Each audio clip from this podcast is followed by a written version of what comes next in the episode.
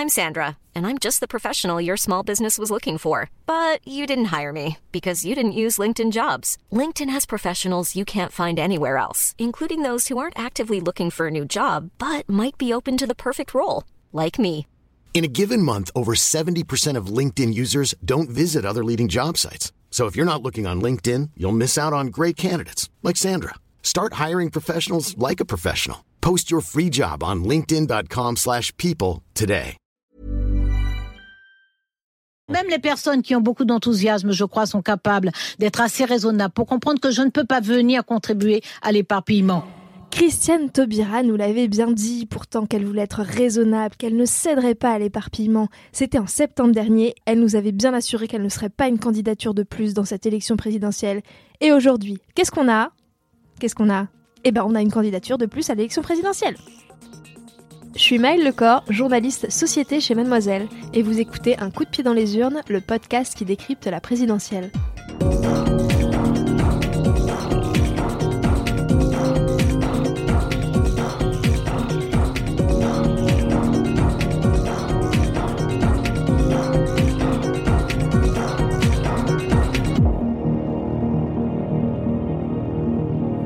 Depuis dimanche dernier, Christiane Taubira est entrée dans la danse, sortie victorieuse de cette primaire populaire, pourtant snobée par tous ses adversaires.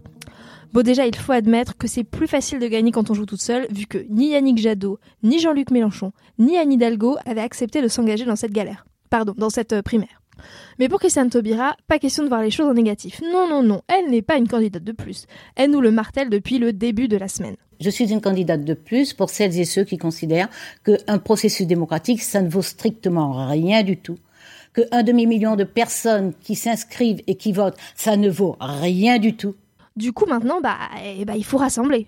Alors, ses adversaires de gauche, elle les a donc tous contactés au lendemain de sa victoire, sans toutefois nous offrir un moment de grâce comme celui dont Montebourg nous avait gratifié avec son coup de fil à toute la gauche et ses petits messages laissés sur les répondeurs de ses concurrents.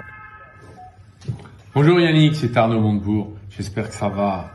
Euh, écoute, ça serait bien qu'on se parle. Veux-tu me rappeler? Amitié. Déjà, Christiane Taubira, on la goste pas, on lui laisse pas un vu, on lui répond. Côté Mélenchon, voici le SMS que le candidat France Insoumise a envoyé à Christiane Taubira. Je t'avais cru quand tu regrettais le nombre des candidatures, tu y rajoutes dorénavant la tienne, mais je n'en veux qu'à ma confiance. Que nous dit Jean-Luc Mélenchon? En substance, il nous dit la prochaine fois, je serai moins bête, on ne me la fera plus, je ne me ferai plus avoir par toi, Christiane. Côté Yannick Jadot, on est sur du vrai somme, on est sur du regret, mais exprimé de façon un petit peu plus subtile, puisque le candidat écolo a fait savoir en conférence de presse ceci. Vous savez, la dernière fois qu'elle m'avait appelé, elle m'avait dit Je ne serai pas une candidate de plus. Bon, elle m'appelle ce matin pour me dire qu'elle est une candidate en plus. Voilà, c'est la vie, il n'y a pas de problème. Alors très clairement, quand quelqu'un vous conclut par c'est la vie, il n'y a pas de problème, c'est qu'en général, il y a un problème. On est même sur une petite rancœur qui pourrait être assez tenace. Dans les prochaines chroniques, je vous propose de décortiquer ensemble les SMS des candidats à la présidentielle ou alors de votre crush ou de votre ex. N'hésitez pas à m'envoyer un DM sur Twitter. Bon, en tout cas, il va falloir compter avec Christiane Taubira. La voilà lancée, ça y est, elle est dans la course. Et comme elle est partie après tout le monde, on se dit forcément, bah va falloir mettre les bouchées doubles parce que tout le monde y va de son programme avec des mesures en veux-tu en voilà. Elle va falloir qu'elle dégaine tout ce qu'elle a et elle va être particulièrement scrutée. Et pour le moment, bah, bah on est un peu sur notre fin. Christiane Taubira, on la connaît, on sait sa force à l'oral, on connaît bien sa capacité à galvaniser la foule, elle sait nous faire frissonner, elle sait faire monter la sauce. Bah, ça sort pas nulle part, ces envolées lyriques. On les a vénérées en 2013 quand ministre de la Justice, elle répondait vertement aux députés opposés au mariage pour tous, elle les envoyait bouler, elle citait le poète Léon Gontran Damas. C'était du grand spectacle. Et cette carte-là, forcément, en étant de nouveau candidate, bah, Christiane Taubira, elle est obligée de la jouer. En championne toute catégorie des oratrices, Christiane Taubira fait par exemple ce truc que font les politiques dans leur discours, qui consiste à répéter un mot ou un groupe de mots en début de phrase. Cela crée un effet rythmique imparable, comme une incantation. Écoutez plutôt, ça s'appelle une anaphore. Vous l'avez fait ce soir.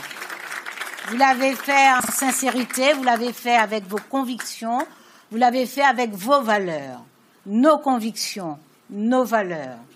Vous l'avez fait en conscience et en responsabilité parce que l'enjeu nous dépasse.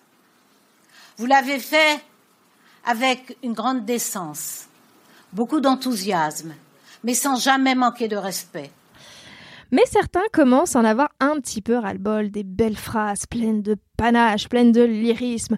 La poésie, euh, bah, c'est bien joli, les références littéraires aussi, mais face à des gens qui doivent choisir entre faire un plein de courses ou faire un plein d'essence, je suis pas sûre que citer René Char soit très parlant et très mobilisateur.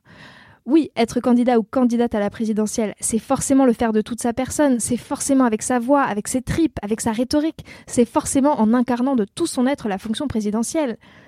Mais si on enlève la verve, le charme de l'éloquence, la fougue, et pour le moment on n'a pas grand-chose hormis de grands concepts moraux comme la justice, l'espoir, la République, et que dans ce programme ça reste un peu vague et pas très concret, alors on se dit qu'il y a comme un problème. On se sent finalement un peu floué. Tout ça pour ça? À titre d'exemple, lors d'une intervention à la Fondation Abbé Pierre cette semaine pour parler du problème du mal logement, tous les candidats et candidates à l'issue de leur prise de parole ont été évalués. Et concernant Christiane Taubira, c'est l'impression de blabla et de flou qui a dominé. Dur comme verdict.